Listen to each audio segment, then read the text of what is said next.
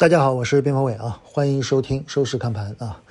从上周末开始啊，大概已经持续了三天啊，市场的风格其实有所变化，新能源板块的走势更强啊，特别是光伏、新能源车，包括今天的芯片。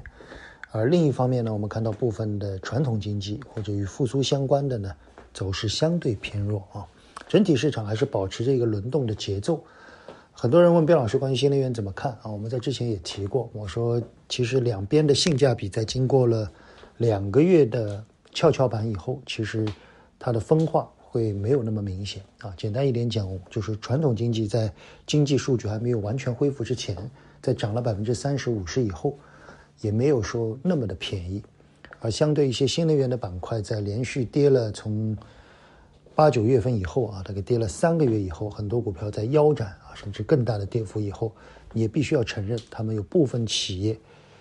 在未来可能也值得我们去关注啊。这种天平两端的各自的喜好，在目前的市场上开始穿插。那么未来我们要关注的几点：一、新能源内部的分化，我认为新能源全面启动的概率很低，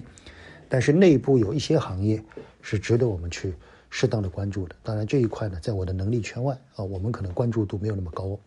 而传统经济最后是需要数据的验证，这是必然的啊。所以最近我们看到很多的演讲啊，包括我们在中午提到像董承飞啊，原来非常有名的公募基金，现在转到私募的一位基金经理，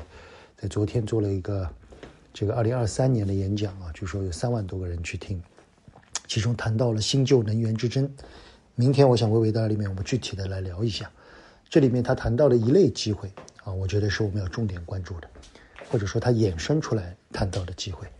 另外呢，就是关于当下的这个市场啊，我认为市场在经历了连续上涨以后，指数可能在这里会有些震荡。这个震荡呢，更多的是对于速度的技术性的震荡啊，所以在这个位置，我觉得大家如果手中的仓位不足的投资者，不要在这个位置过分的追高啊，会有一些问题。我们建议大家更多的在这个位置先耐心一些，等待一些。啊，明天同时我们想聊聊，包括宁德时代啊，昨天我们看到了这个任某某啊，对于宁德时代的一篇讲话啊，但今天宁德时代涨幅还是不错啊，之后怎么看？好吧？明天我们把一些新的一些公募基金基金经理啊，包括经济学家的一些讲话，我们做一个主观的交流。同时呢，我们在这里谈一个新的机会，